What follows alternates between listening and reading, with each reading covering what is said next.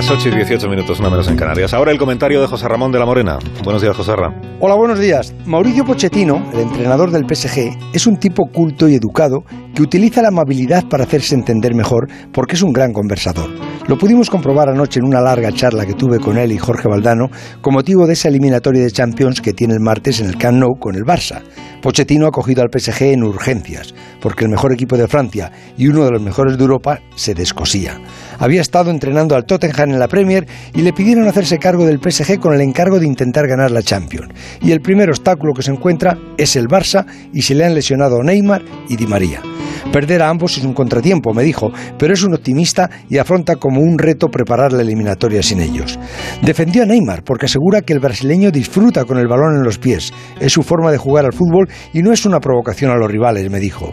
De hecho, pidió que los árbitros apliquen el sentido común y lo protejan más de las patadas de los rivales.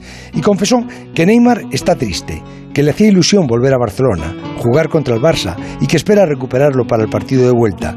Por eso acepta que Neymar viaje a Brasil si quiere para recuperarse, porque él quiere a un Neymar feliz. Pochettino, más que un entrevistado, fue un conversador. Se ha preparado la rueda de prensa del lunes en el Camp Nou porque sabe que le van a preguntar por Messi y dejó claro anoche que el Paris Saint-Germain no le ha faltado el respeto a nadie.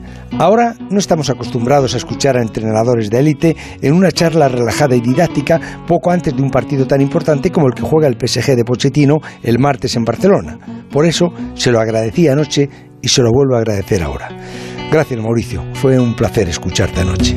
Las 8 y 20 minutos, 7 y 20 en Canarias, la sintonía de Onda Cero.